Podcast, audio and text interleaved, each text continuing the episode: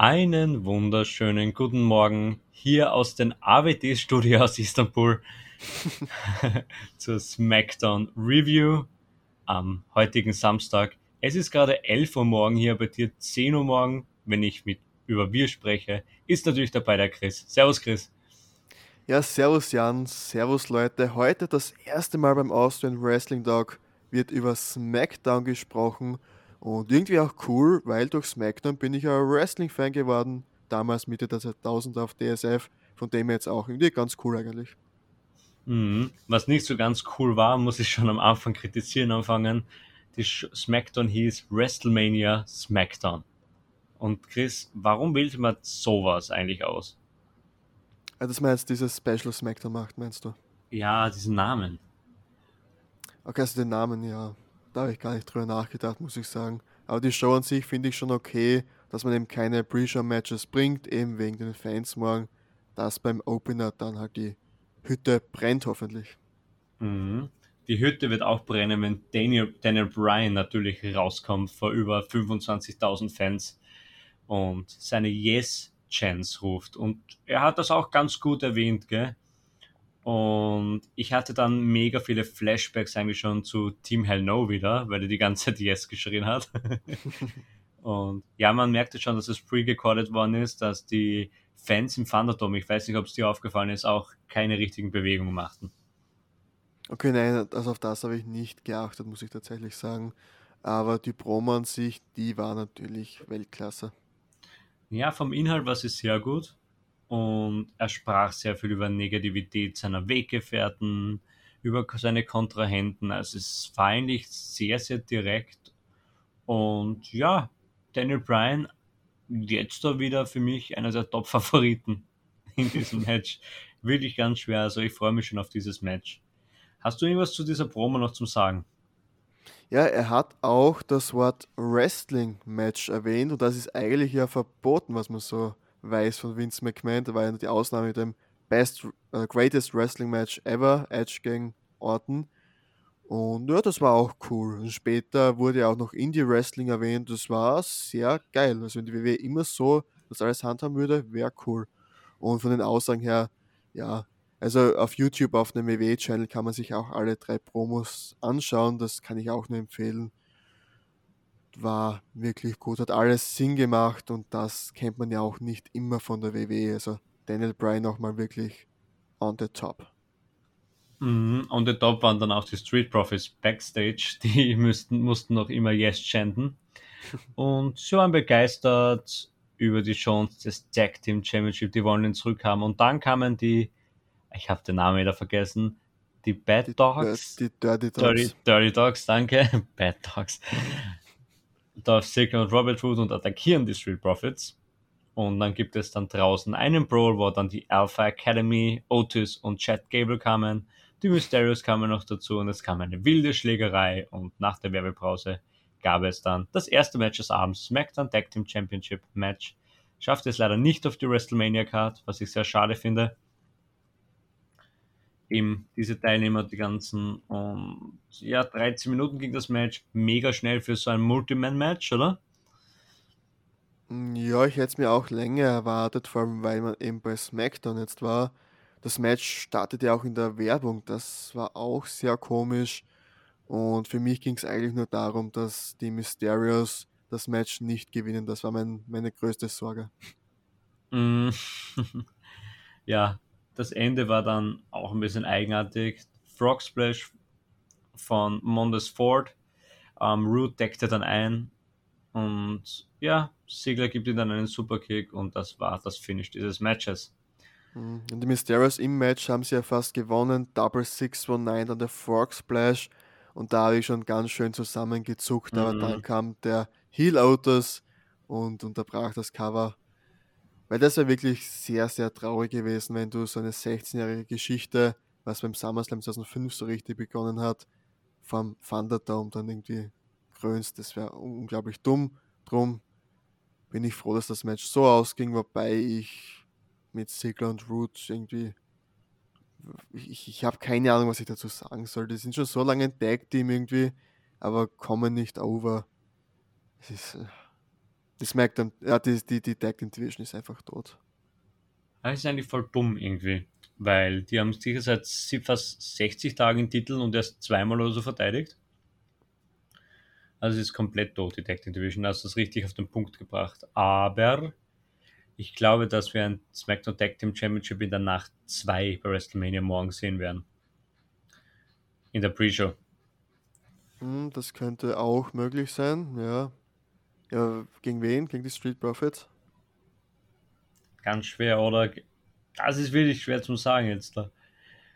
Ja, ja Alpha Academy kannst du die Titel ja auch kaum geben eigentlich. Und die Mysterious in der Pre-Show, das wäre ja, ja, sage ich nichts dazu. Mhm. Ja, wir werden da, sehen. Da darf man gar nicht überlegen drüber. Ja, wir werden sehen, wie es ergibt. Ja, bei Kyler Braxton ist dann der East also die Best of WWE, ich sage nur der Best, weil sie wirklich im Ring einer der besten ist, finde ich bei der WWE oder bei im Main Roster halt. Und spricht über ihr Match. Wo sie halt nicht gut ist, Bianca Belair ist der Mikrofon. Also ich kann ihr wirklich nicht zuhören. Weiß nicht, wie es dir geht. Mm, ja, also sie ist nicht stark am Mikro, aber was man da erwähnen muss, sie ist wirklich real. Also man kauft ihr jedes Wort ab und vor allem in diesem WWE-Kosmos sehe ich das dann auch positiv. Mhm. Ich finde sie am Mikrofon dann trotzdem besser als eine Sasha Banks, die vermeintlich gut ist, aber bei mir überhaupt nicht ankommt und irgendwie komplett fake rüberkommt. Ja, vielleicht ist Bianca Belair zu real. wobei, wobei, das irgendwie auch passt, eben mit dem, nach dem Rumble, wo man gesehen hat, wie sie geweint hat, also ja, mit den Eltern, ja. die, die Doku, das passt irgendwie schon rein. Von dem her finde ich es dann auch gut, obwohl auf Dauer muss sie dann natürlich auch dann ihr, ihr Gesicht bekommen, mehr oder weniger. Mhm. Also das Match ist jetzt auch schon klar, das wird der Main Event der Nacht 1 werden. Und ich glaube, das wird schon ein großer Showstealer. Ja, ja, Das auf jeden Fall. Für mich eines der Matches vom Wrestling her, wo ich mich am meisten drauf freue. Und ich hoffe halt, dass Bianca Belair dann wirklich trotzdem overkommt, auch nach dem schlechten Aufbau dass man den vergisst und wirklich nur an Rumble denkt, an Bianca Belair und sie dann gebührig gefeiert wird, hoffentlich mit dem Titelgewinn. Mhm. Ja, dann gab es einen Rückblick und Big E saß ja beim Friseur dann in Tampa Bay und sprach über Apollo. Und es war ein super Segment irgendwie. Es war mega direkt, me super aufgebaut wieder. Und er will in seinen eigenen Stadien den Titel verteidigen und Apollos Crews nigerianische Träume zerstören. Also. Und auch sehr cool, dass er erwähnt hat, der Friseur ist angeblich ein Bekannter in der, in der USA, das hat er auch erwähnt. Und zudem geht er immer, wenn er wieder zurück auf den Boden kommen muss, wenn viel um ihn herum geschieht. Das war auch cool erwähnt. Und jetzt war er eben dort beim Friseur, jetzt ist er wieder am Boden, jetzt ist er ganz cool. Dann ging er eben durch die Stadt zu seiner ehemaligen Schule, hat, da man Bilder gesehen vom Ringen damals. Und das Match, finde ich jetzt, ist schon sehr gut gehypt. Big E in seiner Heimatstadt will den Titel verteidigen, aber es ist ein Nigerian Drum Fight, sprich, es ist die Stipulation für und von Apollo Crews. Das ist wie bei AEW mit John Moxley. Das Exploding Barbed Wire Deathmatch war seine Stipulation eigentlich. Und die hat dann Kenny Omega ausgenutzt. Und das ist irgendwie jetzt auch so mit Big E. Wenn der das Match gewinnt, das wäre dann schon irgendwie groß wenn Apollo Crews in Big E's Heimatstadt gewinnt, ist auch groß. Von dem her kann das Match nicht abstürzen nochmal. Mhm. Ja, schauen wir mal. Also einen Special Entrance E natürlich, da wird ein Rapper auftreten. Ich habe den Namen leider nicht bei Hand jetzt da. Und Apollo Crews, ob der einen Entrance bekommt, ich habe sie gecallt, dass einen Special Entrance kommt. Mittlerweile wurde auch bestätigt, dass Drohnenformationen zum Einsatz kommen, dass die Stage wirklich bis nach ganz oben geht mit dem LCD-Monitor, dass man da nicht sieht, dass da noch Sitze sind. Also die haben sich sehr viel einfallen lassen und ich freue mich schon, diese Endstage zu sehen. Ja, auch Respekt an die WWE, dass man jetzt mal so ein Programm fährt. Das war ja oft und immer wieder zum Kritisieren, dass man sich nicht genug Mühe gibt. Und was man eben beim Matchaufbau beim einen oder anderen vielleicht liegen hat lassen, hat man jetzt halt mit der Stage gut gemacht. Hoffentlich. Ja, die WW hat es dann mit Rückblicken gehabt. Dann sah man wieder die, das, fast das ähnliche oder das gleiche Videosegment von Randy Orton und The Fiend. Und ja, und Alexa sagte zum Schluss, ja, Randy wird dann nach Nacht 2 sterben. Und ich dachte mir so, what? Ja, ein Deathmatch bei WrestleMania. Ein normales Match ohne Stipulation. Also da muss irgendwas kommen. Ja, also ich, ich glaube, dass irgendwie irgendwas anderes eingebaut wird. Also das wird kein normales Match. Die werden auch in irgendeinen Raum gehen oder irgendwas wird da schon passieren. Das wird äh, komplette Horror-Freak-Show, auf die ich mich schon sehr freue. Also ein Singles-Match kann ich mir unter keinen Umständen vorstellen.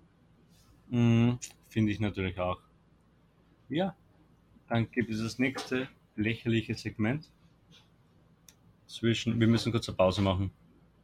Warte, ich muss kurz passieren. Ich muss es cutten dann. Ja, diese Woche ist voller Premieren. Also ich wurde gerade von der Putzfrau gestört. Es tut mir einfach leid. also zuerst das Gebet, jetzt die Putzfrau. Das wird halt jetzt nicht mehr passieren. Es tut mir leid. Wir lassen es aber drinnen, da wir, ja, das macht dieser Charme. Das ist ein guter Charme für uns. Und ja, das gehört dazu, oder Chris? Ja, natürlich. Bei irgendeinem Segment war es, wobei ich gar nicht weiß, wovon du gesprochen hast, weil es war ein Match nämlich. Ja, und das Match war vom Riot Squad. Und der Riot Squad stand zu Gast, aber auch Billy Kay und Carmella. Und ja, davor war noch das, das Match zwischen Nia Jax und Tamina. Oh mein Gott, ja. Das ist gekonnt ignoriert. Ja, drei Minuten Match. Tamina Snooker, ich habe mal aufgeschrieben, naja, naja. also für mich im Kopf sind die beiden noch immer ein Tag-Team, da bin ich noch nie drüber hinweggekommen ja, keine Ahnung, der Mina schaut halt ernstzunehmend einmal aus.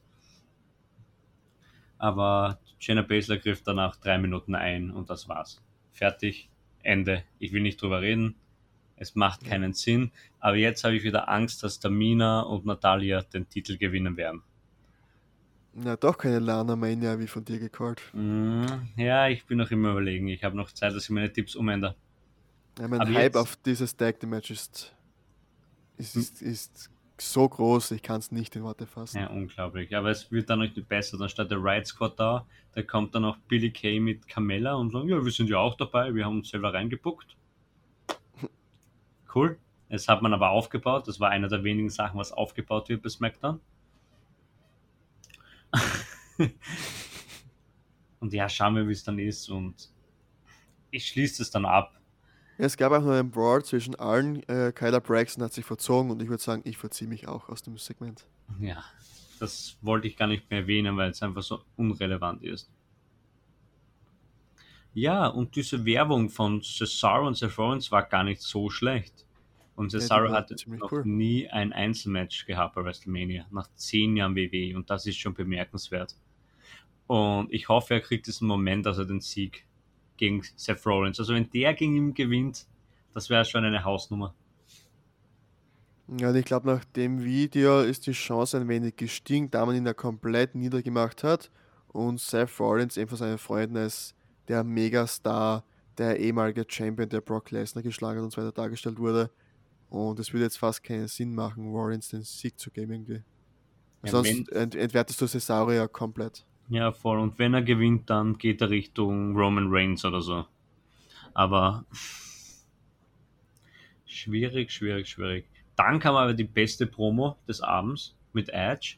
Er saß im Ring, plötzlich so nach der Werbung drinnen und ich dachte mir nur, oh, das wird gut. Und die Kamera zoomte zu seinem Gesicht und er war ganz ernst, wo er gesagt hat, ja, Daniel Bryan will ihm sein Comeback kaputt machen und steckt die Nase in andere Angelegenheiten. Puh, und Roman Reigns natürlich wurde dann auch hart kritisiert. Und ist unglaubliche gute Promo, oder? Ja, auf jeden Fall. Daniel Bryan, dieser Indie-Guy, was erlaubt er sich denn? Auch Worte von Edge. Ja, wirklich sehr, sehr cool, sehr geil aufgebaut und habe mich, ich war sowieso schon am meisten gehypt auf dieses Match. Natürlich nach dem Frauen-Tag-Match, ganz selbstverständlich. Ähm, und das hat mich jetzt dann noch einmal noch mehr reingezogen und für mich ist das der beste WrestleMania Main Event, seit ich wieder zurück bin bei der WWE seit 2017. Und ich glaube, ich werde auch nicht enttäuscht. Mhm. Ja, ich war dann enttäuscht von einem Segment mit Adam Pierce und Sonya Deville. Deville regt sich auf, warum Daniel Bryan eigentlich da drinnen ist in diesem Match. Ich glaube, die griffen dann auf diese Memes oder so auf, keine Ahnung, und Sickler, und dann hat sich über Sickler noch aufgeregt. Ganz, ganz schwierig, oder, Chris? Ja, weiß nicht, ob man, weil Edge hat ja auch erwähnt, warum ist nicht Reigns gegen Bryan am Samstag und am Sonntag der Gewinner gegen Edge? Und Sunny Deville hat auch irgendwie angespielt. Wer weiß, passiert da nicht morgen irgendwas. Mhm. Das kann gut natürlich möglich sein. Und ich finde, oder sie bauen auf, dass die General Managers wieder zurückkommen. Dass Sonny Deville wahrscheinlich der General Manager von SmackDown wird und Adam Pearce von Raw. Aber keine Ahnung, so weit denken sie Ja, nicht. aber, aber, aber, äh, der General Manager könnte auch zurückkehren im WWE-Game. Da sehen wir diese Woche den ersten Trailer zu E WWE 2K22. Ja, zwei sieht man. Jede Nacht gibt es einen Trailer. Ja, wäre geil, wenn da eben auch der GMO zurückkommt.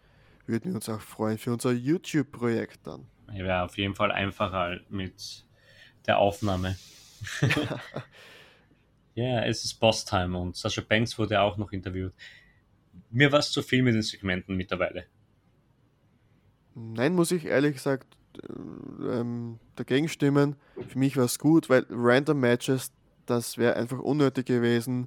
In dieser Show muss es einfach darum gehen, WrestleMania weiter aufzubauen im, im Fernsehen und ein paar Buy-Rates noch zu bekommen. Das hat schon gepasst, finde ich. Also ich hätte nicht gern viele Matches gesehen jetzt heute. Ja, und ich glaube auch, dass ähm, es sehr viele Anspielungen gibt mit diesem Belair wird aussteppen und wird sie sich unterordnen muss, bla bla bla. Ich habe ich nur so aufgeschrieben. Ähm, ich glaube, dass sehr viele Submission-Versuche gibt von Sasha Banks und vielleicht Sasha Banks sogar austappt ähm, oder tappt. Also es wäre richtig cool von der Storyline jetzt her. Hm, Wir ja, dürfen wirklich cool, ja. gespannt sein. So, dann kommt der größte Kritikpunkt überhaupt in dieser Show. Kevin Owens, Sami Zayn. Es ist für mich nicht zu fassen, dass dieses Match keinen Aufbau bekommt. Und dass noch Logan Paul mit seinem doofen Bruder Sami Zayn nicht reinlassen zum Trainieren. Nein, Quatsch, aber dass die zwei einfach da sind irgendwie. Die, die haben mit Bad Bunny schon einen Instagram-Follower, der sehr beliebt ist. Warum jetzt auch noch einen Logan Paul und einen Jack Paul irgendwie dazu buchen? Vielleicht wollen die da Peacock groß machen, oder? Weiß ich nicht. Chris?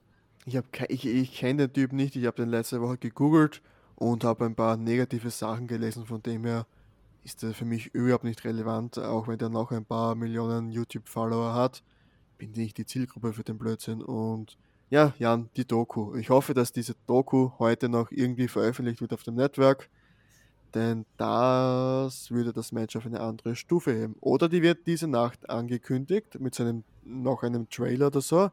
Und dann bekommen wir den morgen, weil morgen ist ja das Match, würde ja noch mehr Sinn machen. Ja, morgen vor Mania wird perfekt sein. Gleich wie das Video von Adam Cole und Kyle O'Reilly. Ja, und dann ist das Match auch wieder ganz anders. Mhm. Ja, dritte Match.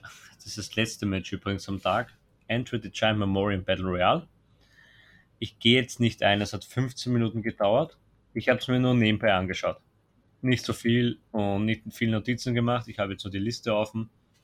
Und ja, nach 43 Sekunden fliegt einmal Tosawa raus. Das war schon sehr schnell. Tschüss, Chopper Nummer 1.